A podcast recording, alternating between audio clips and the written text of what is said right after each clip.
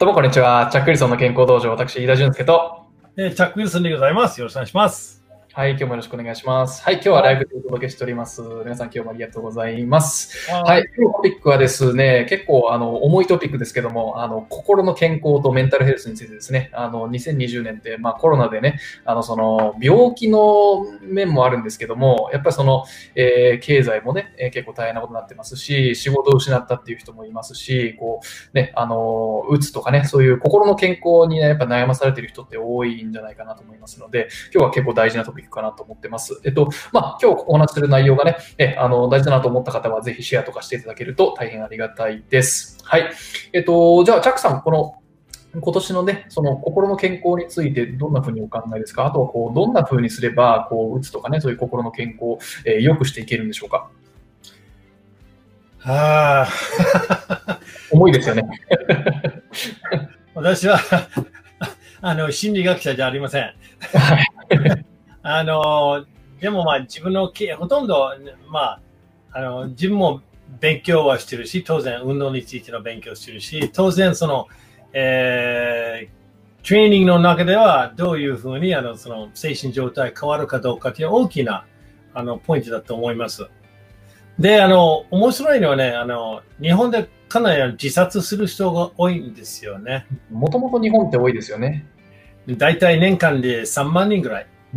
は命を捨てちゃうん。ですよね。で、えーいろん。なあのお医者さん。と話すると、ほとん。どの原因は健康状態。病気になってから、えーその病気は乗り越えられないとか。でも、日本の医療が、まあ、国民健康保険はあるし、そん。なほど、それほど高くはないし、経済的な負担は少ない。うん。で、乗り越える病気は、まあ前には癌があったから、でも、あれかなり、私の知り合いは結構癌があったから、治療を受けてから良くなった人もいますよ。良くなってない人もいたんですよ。確かに。うんだから、まず、もっときゃ、まあ、なんていうかな。冷たく言うと、自分の健康状態は自分の責任ですよね。うん。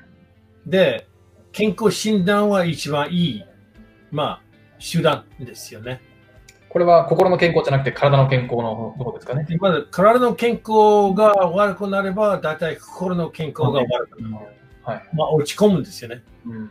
だからまず、その要望としては、まず、自分の健康どうなってるかどうかっていうのは若い時からのチェックは必要。うん。で、でも若い時は健康診断はいい入れないよって言うから、でも30代、40代は役年に近くなると、まあ健康診断を受けましょうと。まあ会社に入ればその義務の中に一つだけど、ただうん、その健康診断を、私はまあ病院の中でその、まあ、運動施設も作ってやってるんだから、あのその検診センターとよく打ち合わせするから、えっ、と、その検診センターのお医者さんが健康診断を受けても、あと相談するというその人は相談しないでそのままで帰っちゃうわけ。で、それもわかるよ。それわかる。自分の健康状態を見るのは、ある程度勇気かかるんですよね。うん。どうなってるかどうかと。でも、要望としては、問題があるあっても、小さい問題だったら解決できるから。ほとろかすと、もう手が負えない。うん。で、当然に落ち込むんだね。で、トレーニングとか、トレーニングっていう効果、まあ筋力トレーニングするんでしたら、それなりの、まあ、力とか、瞬発力とか、持久力とか、筋持久力とか、それは当然つきます。正しいやり方すれば。有酸素運動、有酸素能力を増やすんだったら、心臓、肺、血管良くなるのは、まあ、当たり前の話。科学だから。うん。やれば、ある程度、まあ、肉体的な負担をかけるんでしたら、程度によって体が必ず良くなる。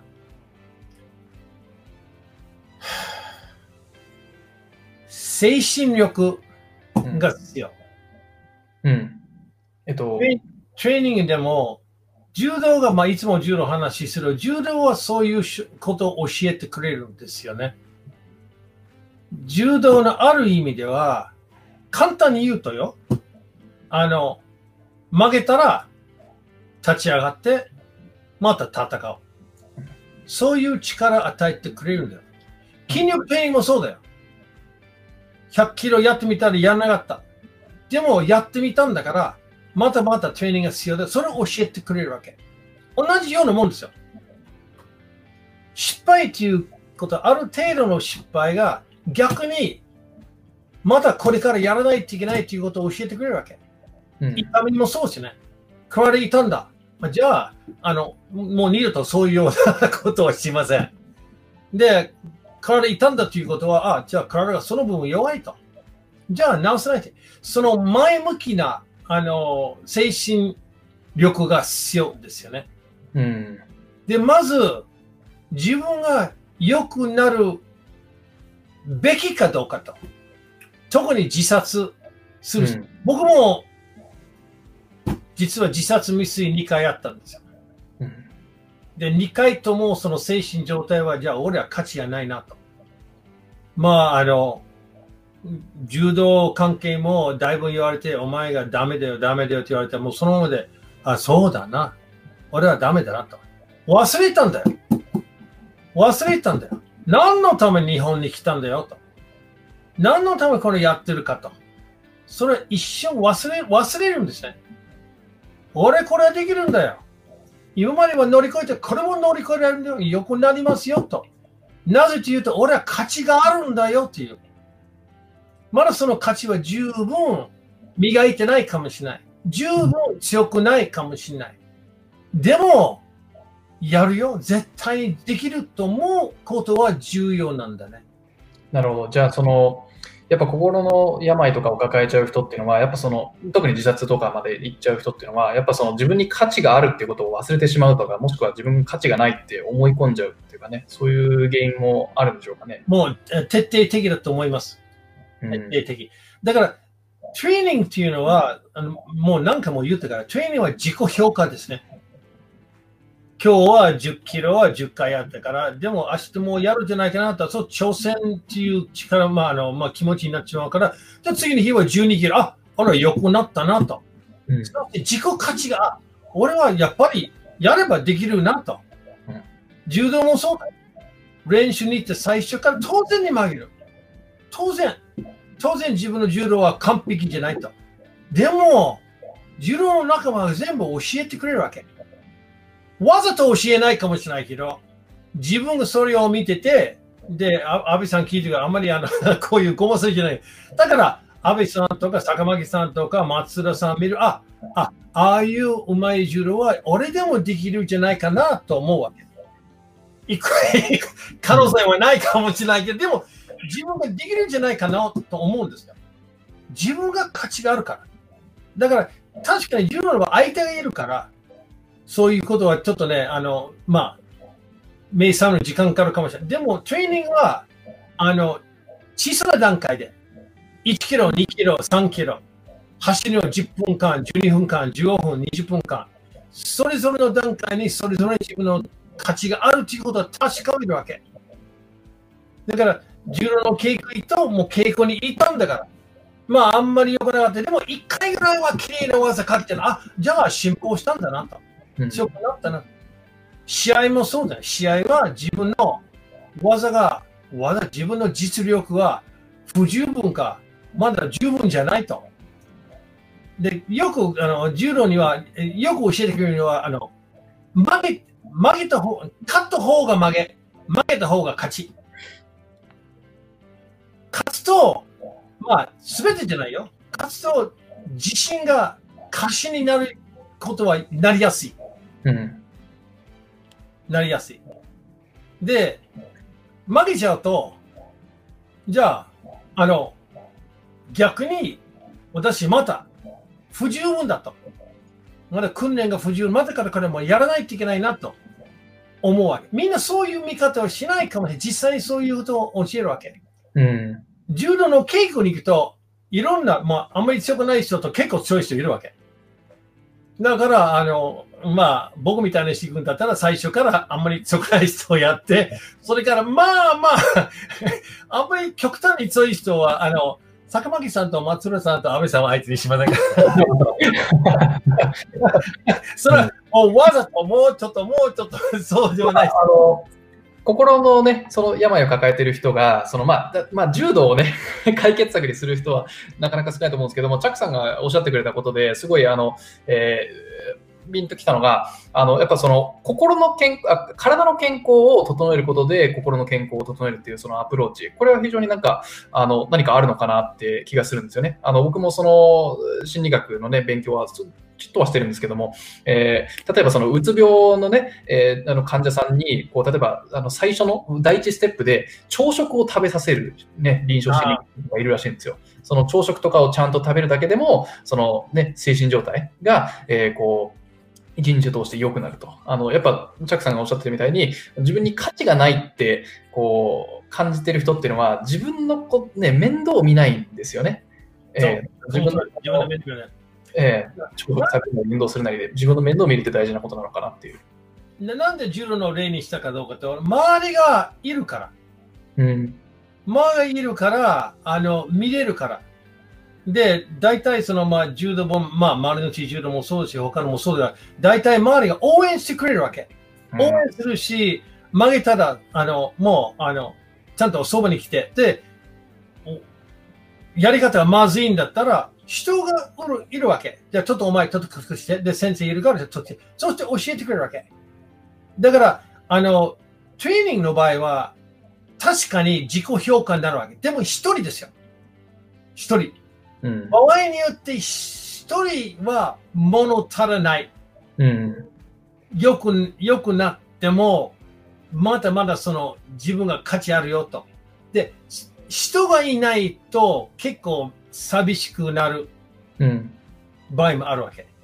だから、自分は価値がないと、まあ僕はなくなれば誰もあの心配してくれないと。じゃあもうしょうがないなと。それは、あの、そういう力はなかなかない。うん、そういう人がこれ聞いてのたら、僕に連絡してくれよ。僕に連絡してくれよ。僕は言うから。みんな、僕思うのはみんな根本的に価値がある。生まれてから赤ちゃんでも価値がある。経済状態とか、あの、社会的な立場はどうでもいい。人が生きてる限りは価値があるから、そのその価値十分、単に見せられるかどうかと、そういう勇気はないかもしれない。その自信がないかもしれない。だから僕いつもトレーニングを進めるわけ。うん、少なくても基本的なあの自信はついてくるから、それから人を話したり、あったり、特に落ち込む人はもう誰も相手に話しない、無口になるわけ。うん、年配の方もそうですよね。あの、まあ、老人ホームとかああいうような、その、その施設だったら、まずこの人と話し合わないと、あの、何も、あと、まあ、そのままで落ち込んでしまうわけ。うん、人と接触するのは、まあ、まあ、あの、社会心理学者も言うから、人間っていうのは他の人間と接触ないとダメになるから。うん。だからもし、あの、その、まあ、足、足を引っ張ってるやつ相手にしない方がいい。うん。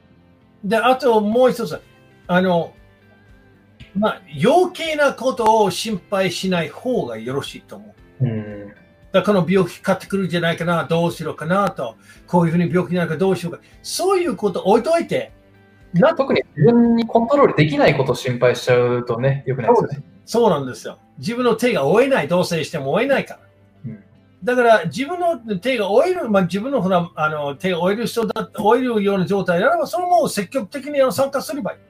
あの自分はあの、まあ、小さな目標を最初から作ってから乗り越えてしまったから次の次の次の余計なことを心配しなくていいから。それは結構重要だと思いますよね。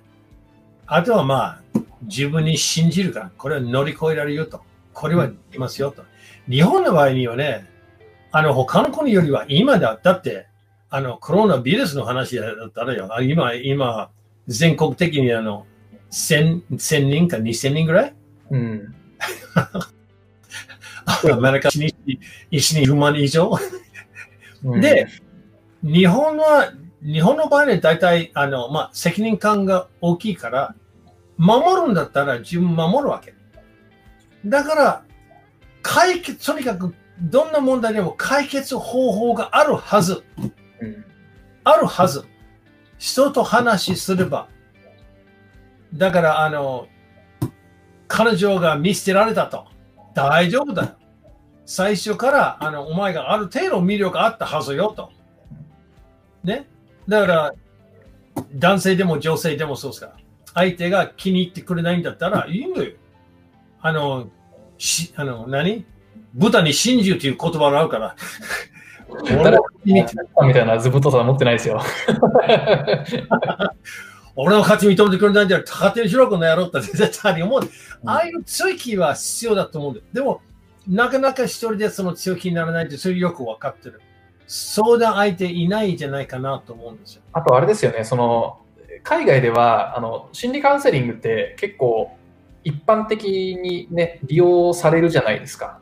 でも、日本の区役所でもあるんじゃない？でも日本ってカウンセリングを使う人って少ないんじゃないかなと思うんですよね。あの、アメリカとかってもう社会的に、例えば、あのね、うつ病とかそういうこう精神疾患とかじゃなくても、例えば夫婦カウンセリングとかね、結構、あの、なんでしょう。社会的にデフォルトで利用するじゃないですか。でも日本って結構そういうものがこう流行ってな、流行ってないっていうのが正しい言い方がわかんないですけども、そのとりあえず心の心がちょっとまずいなとかメンタルヘルスがこう良くないなってなった時にあじゃあこうカウンセラーに相談しようってこうすぐならないんじゃないかなっていう。まああってもいけないでしょ。あの、うん、それバレたらあのメンズがなくなるとかさ。恥しいんですかねどうなんでしょうなんかこう恥になっちゃうのか。うんまあ、確かに、それそのカウンセリングまであの行く自信がないんですよ。うん、だから、あの、どっから自分の中でその力を見つけなきゃなから。自分の状態は自分が選んだ状態ということを認めなきゃなから。うん、良かろうと悪かろうとか自分が決めたんだよ。自分はこの道決めたんだから責任取ってその道走れと。うん、だから当然世の中は変わるわけ。自分の状態は必ず変わる。決まってるよ。決まってる。それしか耐えることできないから。必ず自分の周りもそうだし、自分もそうだし、自分も変わる。自分の感覚変わるし、自分の肉体状態変わるし、世の中変わるし、病気ある、ない。周りはその変わるし、変わること決まってるから。そういう意味で人生は迷路だから、その迷路に走らないといけないわけ。自分の道選ばないといけないわけ。選ぶんだったら責任持って走れよと。で、もしダメだったら、じゃあ別の道を考える。考える。もし考える、考えないんだったら、誰かさんと相談して、この道はこうなってどうやってやれば。教えてくれる人は山ほどいると思うよ。だからいない、いないんだったら、俺電話しろよ。そうね。だってさ、考えればよ。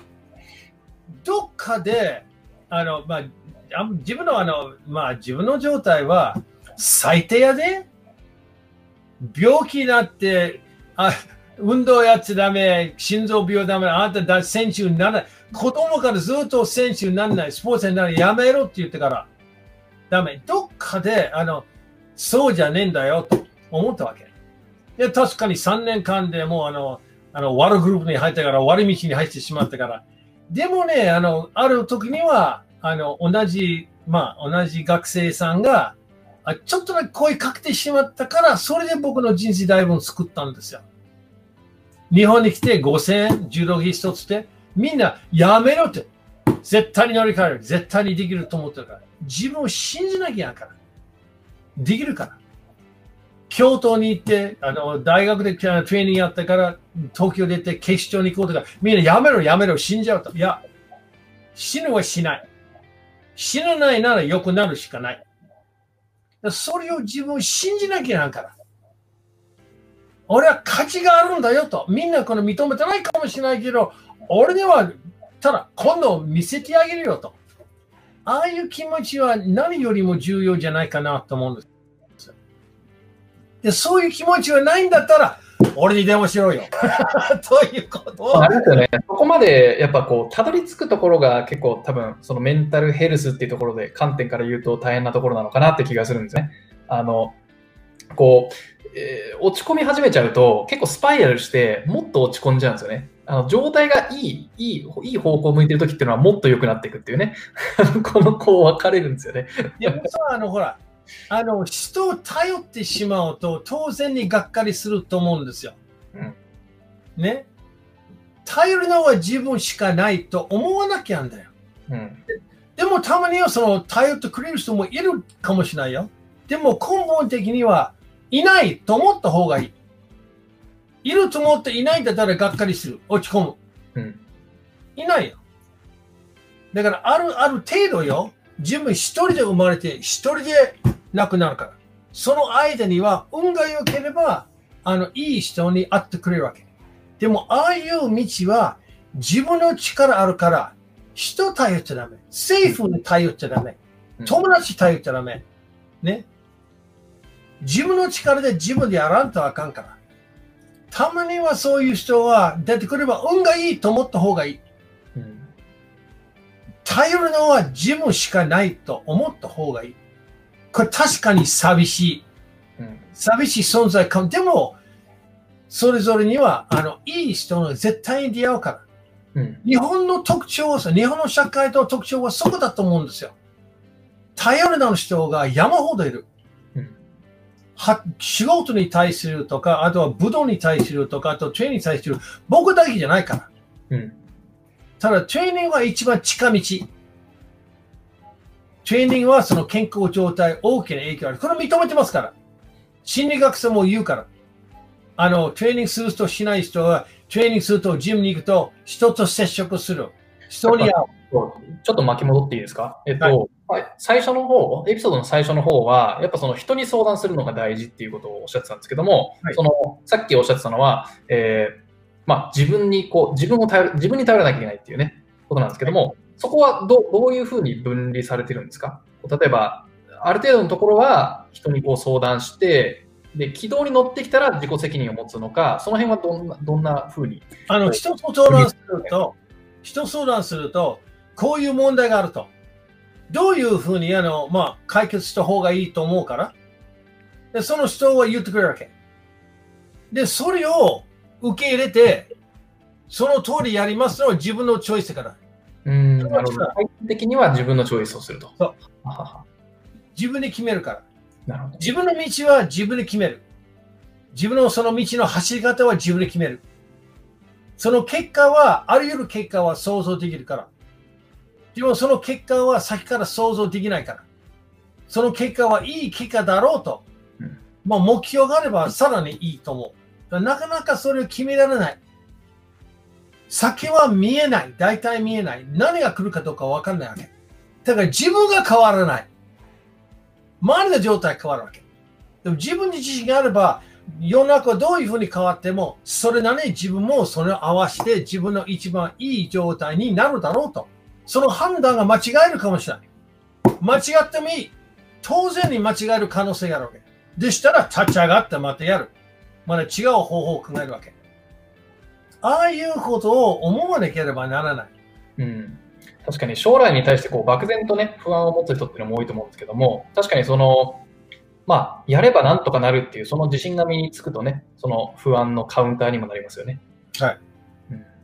だから、ある意味でも、人生は、あの、まあ、面白い、面白い道ですよね。僕も波乱万丈は結構あったんですよね。うん、でも、それから自分は、こういう人間になってしまったから、良かろうと悪かろうというのは、他の人の意見としては、あんまり良くないかもしれない。他の人の要件にいいかもしれない。ああ、チャック・ウィスンはこういう人だろうと。ああ有名になったから、じゃあお金持ちになったから、こういうことになっただろうと。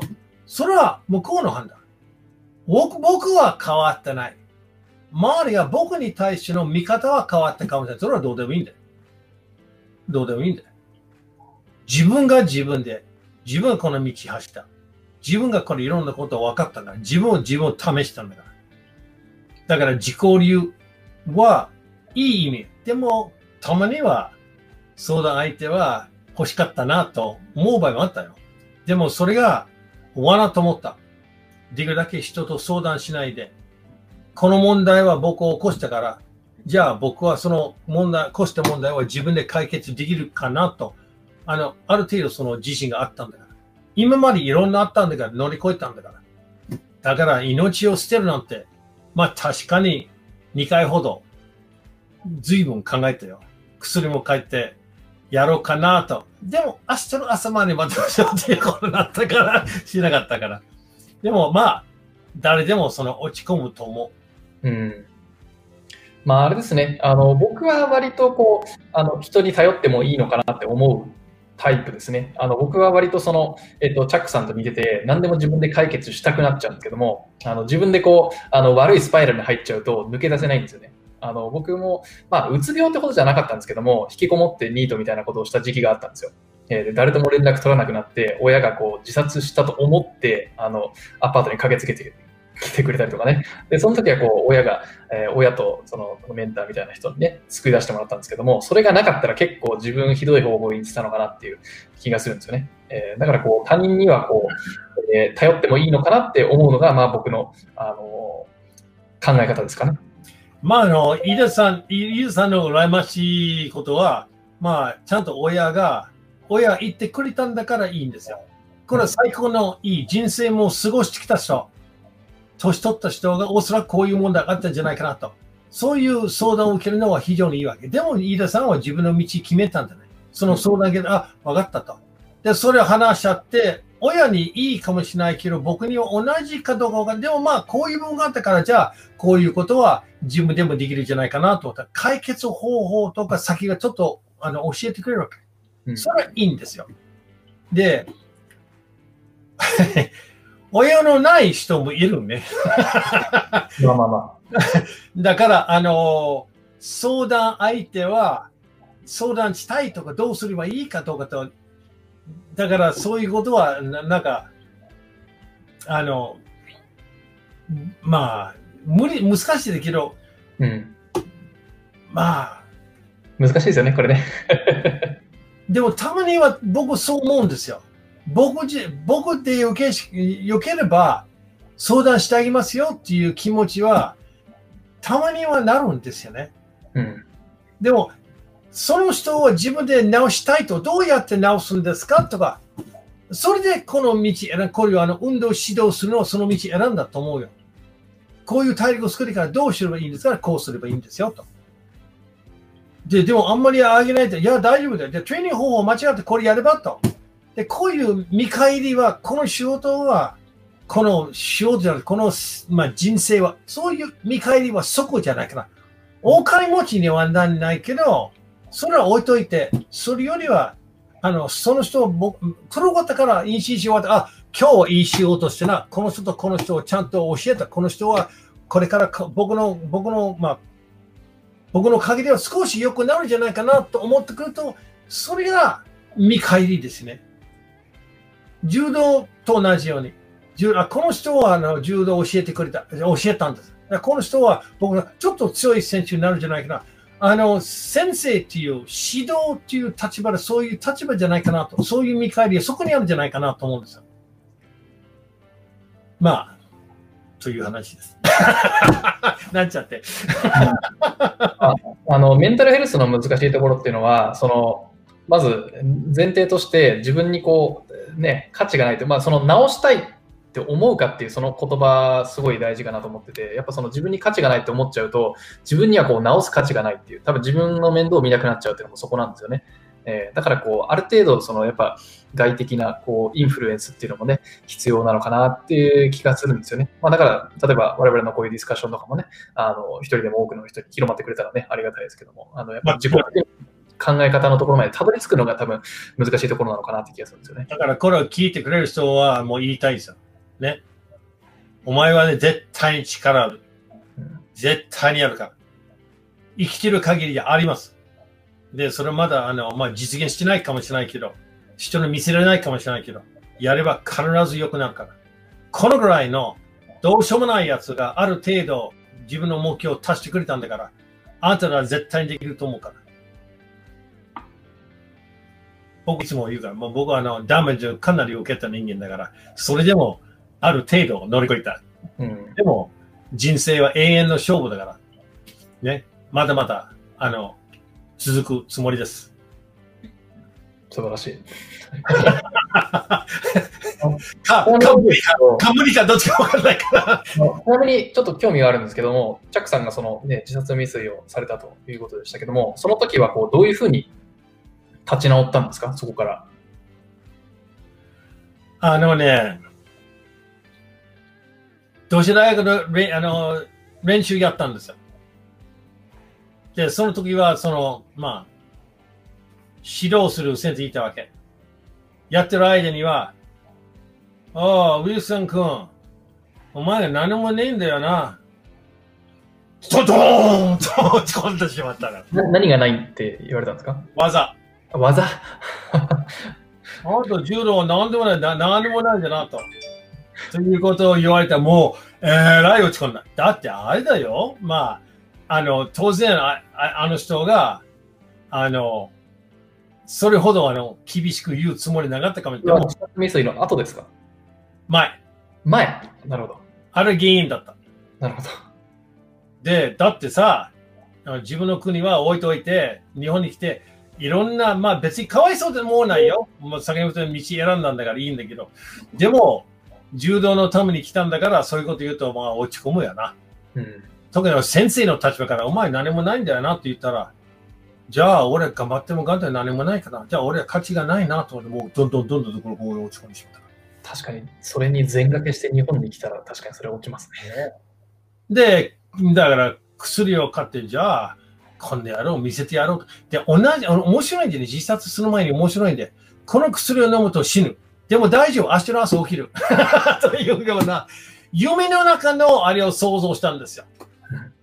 だから、でしたら、じゃあ、明日まで待ってましょう。っていうことになったから、全く偶然。また偶然。で、次の朝方。で薬をして、こんな野郎見せてやろう。そして柔道戻ったんでね。結構戻ったわけ。安倍さんが、チャックさんの技は多彩ですよと。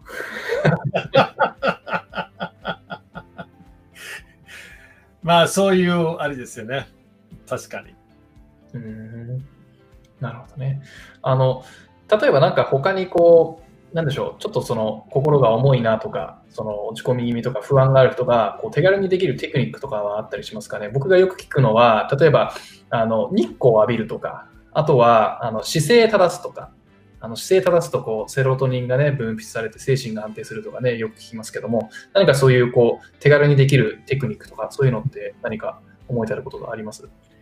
あの、精神的なストレスをなくするのは、えっと、散歩の方がいいだって。あの大自然の方がいいんですよ。うん、大自然は周りは生き物ばっかりですよね。この、まあ、あの動物であろう、魚であろうとか、木であろうとか、景色であろうとか、ね。で、人間は、あの、自分が、自分の存在感が大きいじゃない？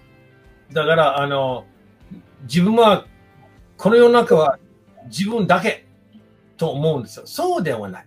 そうではない。ある意味では、それぞれの一人それの人間の、まあ、重要性がある。価値がある。ある意味では、単なる人の人間だからね。だから、あの、なくなれば、なくなれば、大して影響ないかもしれない。周りに。僕は明日亡くなれば車ぶつかってしまって亡くなって、どうでもいい。ただし、一人の人間の可能性は僕と一緒に死ぬ。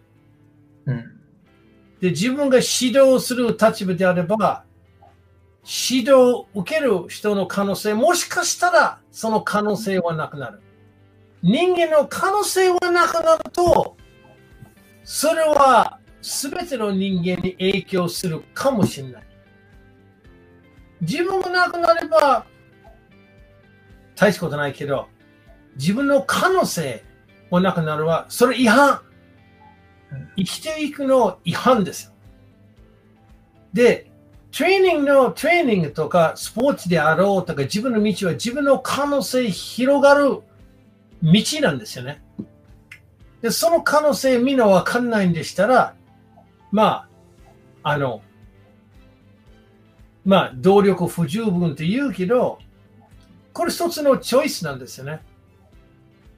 自分の道、自分の命をあの捨てるんだったらいつでも捨てられる。僕の状態と同じこの薬はいつでも捨てられる。でも、明日まで待とう。明日まで自分のどうなるかどうかと。ちょっとやってみよう。命は明日までせ、その時はその時考えましょうと。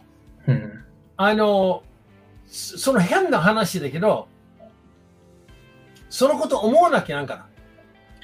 まあ、おっしゃってることはなんとなく、あの、その考え方は伝わってきます。確かに、その、なんでしょう、自分の命だから自分にこうね、選択肢があるっていう考え方はなんとなくわかります。で、その、確かに可能性、自分のね、その性さえあれば可能性があるっていう見方も、えー、伝わってくるんですけども、僕はあれなんですよね、やっぱその、こう、自ら命絶っちゃう人っていうのは、やっぱ周囲への、周囲の人への、その、やっぱダメージのことを、やっぱ考えない人がえー、考えないのは問題なのかなって気がするんですよね。えー、だからこう自分の命は自分だけのものっていう考え方っていうのは結構その苦手な見方なのかなっていうふうにあの僕は思うタイプなんですよね。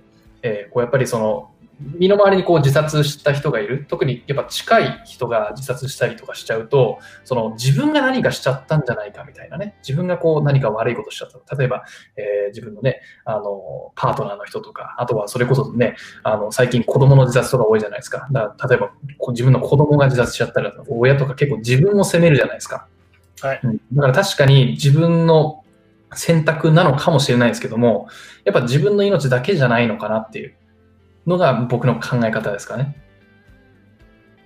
でもね、あの、まあ人それぞれの道あるわけ。その道を走っていく。で、その道選ぶのは、選んだのは、一番いいのは自分。本当に自分選んだかどうかね。周りが、あの、周りがその道選ぶと、まず失敗する可能性が高いと思う。だからあくまでも僕さっき言ったから、人のアドバイスを聞いて、こうした方がいい、こうした方がいいって、でも選ぶのは自分。まず大事。で、問題を起こしたと。自分が選んだ道で間違いを起こすんだったら自分のせいかもしれない。だからなんだだから失敗したと。で、分かったと。で、失敗することを教えてくれてから、こういう道は、このこのカーブがの曲がり方がちょっと悪かったなと。直せばいいと。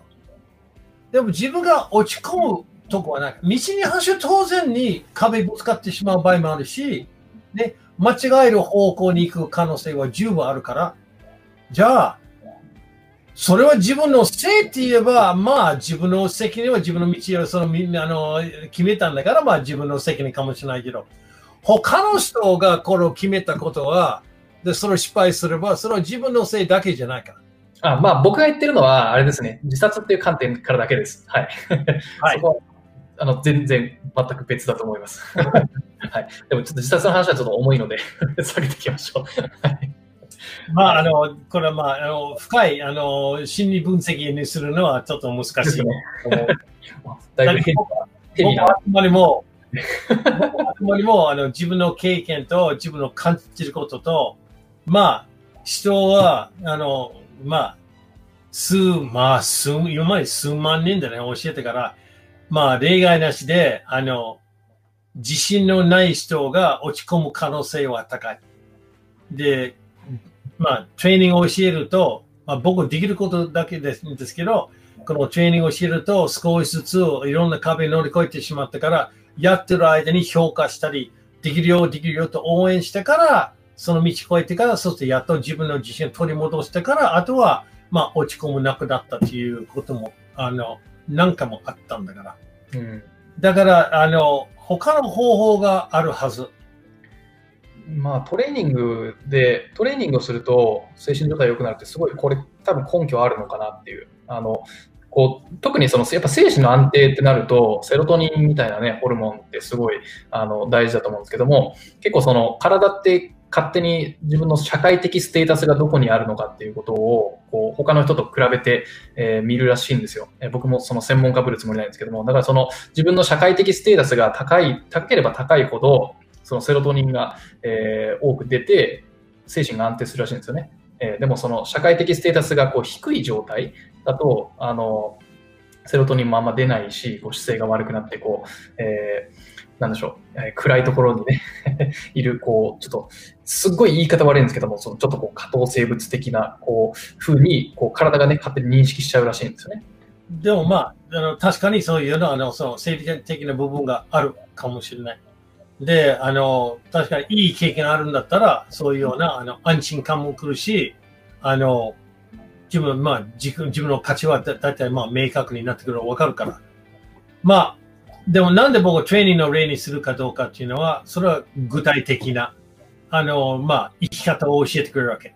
あの、やらないと何もならないと。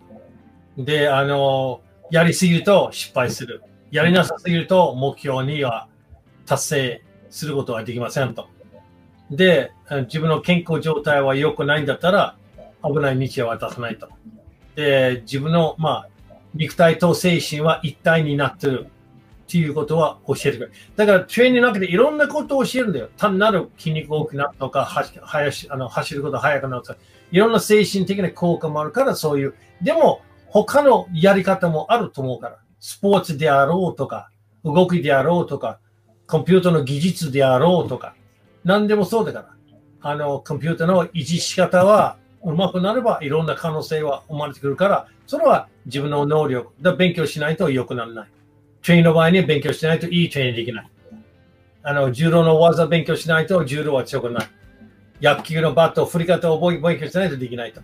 だから、能力的な部分とか、精神的な部分と肉体の部分が、大体、まあ、一緒になってるわけ。それぞれのバランスが崩れると、それぞれの精神状態は、それぞれの状態は、精神状態がおかしくなるから健康状態悪くなるし、体力的にも悪くなる。体力的に悪くなるから、精神状態と肉体状態も悪くなる。それ全部ま、まあ、繋いでるから、だから、トレーニングであろうと、スポーツであろうとか、ピュートで目標があれば、えー、自分がその選ぶから、自分がそれぞれにあのそれぞれの壁に乗り越える自信がつくから、あとは、まあ、自尊心とか自己尊敬感は生まれるんじゃないかなと思うんですよ。人生は勝負ですよ。どんな道でも勝負。当然失敗することもあるし、当然には良くなる可能性、悪くなる可能性あるわけ。それは人生ですから。それを受けなきゃなから。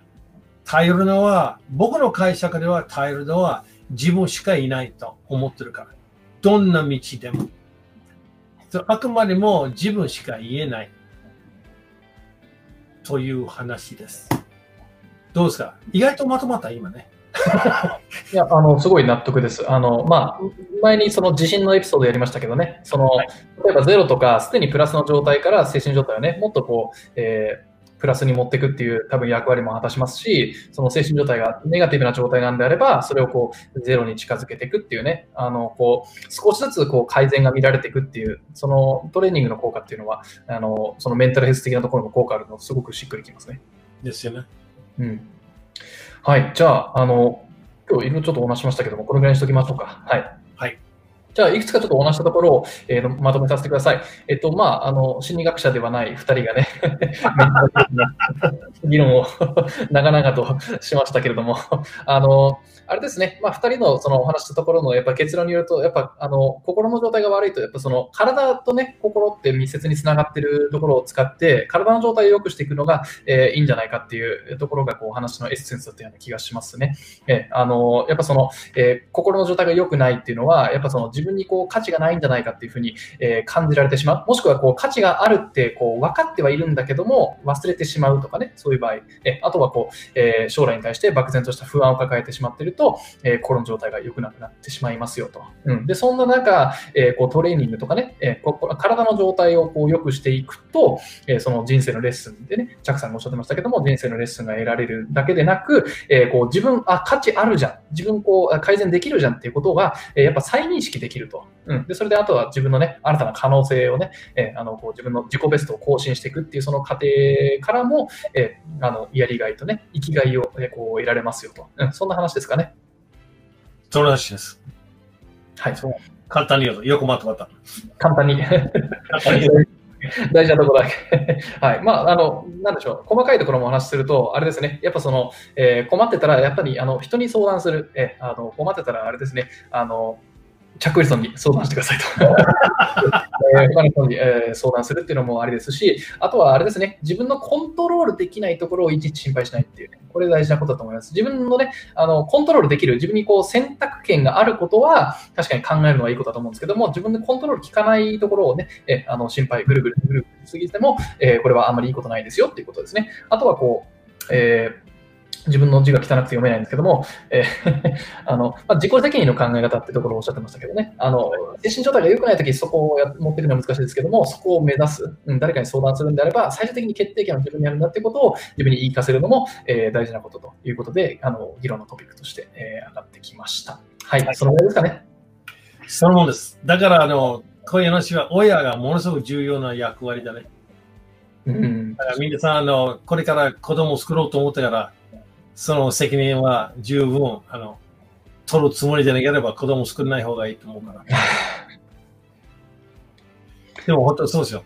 うん、大変ですよ。その人の命を育つのはもう大変な責任です。大変に難しいと思います。だから僕はそういう、もうその責任を負いませんから知らない。あの僕はもう独り身なんでね、あのまだその心配は えー、あの、えー、コメントで、あの、村村さんありがとうございます。あの、勇気づられ、勇気づけられるということで、ありがたいコメントであ、ありがたいコメントです。はい。えー、そうですね。じゃあ今日はこれぐらいにしておきましょうか。ええっと、この、まあ、情報ね、このメンタルヘルスって今と2020年ってすごくこう、えー、なんでしょう。まあ、タイミング的にね、えー、大事なトピックなのかなと思いますので、まあ、今日の話がね、えー、使えるなとか、えー、あのいいなと思った方はぜひシェアをしていただけるとありがたいです。はい、えー、チャックリソンの健康道場は毎日正午のエピソードの更新となっております。今日もね、これライブでお届けしておりますけども、毎週の火曜日、木曜日と土曜日の夜7時半からライブ放送しておりますので、リアルタイムにコメント、質問しながら聞きたいという方は、ぜひ、えーこちらからご視聴ください。あとはね、えー、あの、あの、なんか辛いことがあったら、チャックリソンが相談になりますので、ぜひご連絡ください。じゃあ僕はそれぐらいで、最後にチャックさん、一言どうぞ。あの冗談じゃないんですよ。冗談じゃないは、相談相手誰もいないんだったら、あの、えー、この Facebook とかなんかの、まあ、あの、コメントでも質問でも送ってください。できるだけ、あの、返事します。あの、あなた一人じゃないということは言いたい。一人じゃない。必ず僕でよければ、あの、交代します。で、あの、他の方もそういう人をしてるとか、えー、もしそういう、これについて、あの、ちょっと話してほしいなと、っていう一つの、まあ、あの、考えがあれば、できるだけその取り上げて、まあ、えー、自分の経験と知識が限られてますけど、できるだけ、あの、えー、意見だけで済むかもしれないけど、あの、言いますので、よろしくお願いします。お待ちしております。フィットネスとかね、そういうものだったらもう。それは大丈夫と自信たっぷりやるから。オフカメラで僕が散々 語られて。チャックさん、僕もだんだんなんかフィットネスのこと分かってきましたよ。そうですか？いや、私、どんどんどんどんその YouTube のやり方分かってきましたからね。エピソード以外でもチャックさんめちゃくちゃ語るんでね。ちょっと語りけど。いや、だから、まとめ方どんどんどんどん、あの、大体もう自分でもできるようになったかなと思うから。僕あの、絶対にこれ一生使わないだろうっていうような知識が最近すごい手に入るんですよね。チャックさん。一生この知識使わないだろうみたいなのが。まあ、あなたはこれから先は長いから、僕はどうかなと思うから、はい。まあ、健康道場続けていけば、いずれなんか、あの、フィットネストレーナーみたいなことできる、できるようになりそう。いいじゃないですか、はい。赤、精神科どっちどっちかとね、はい。あの、職業の選択肢がちょっと幅が広がってきてる気がします。お互い様。はい。はい。はい。じゃあ今日はこれぐらいにしておきましょう。え、皆さん今日もありがとうございます。たくさんのコメントを。はい。じゃあ今日のエピソードは以上です。ご視聴ありがとうございました。チャックさん今日もありがとうございます。はい。じゃあまた。はい。失礼します。はい、また次回まで。はい。さよなら。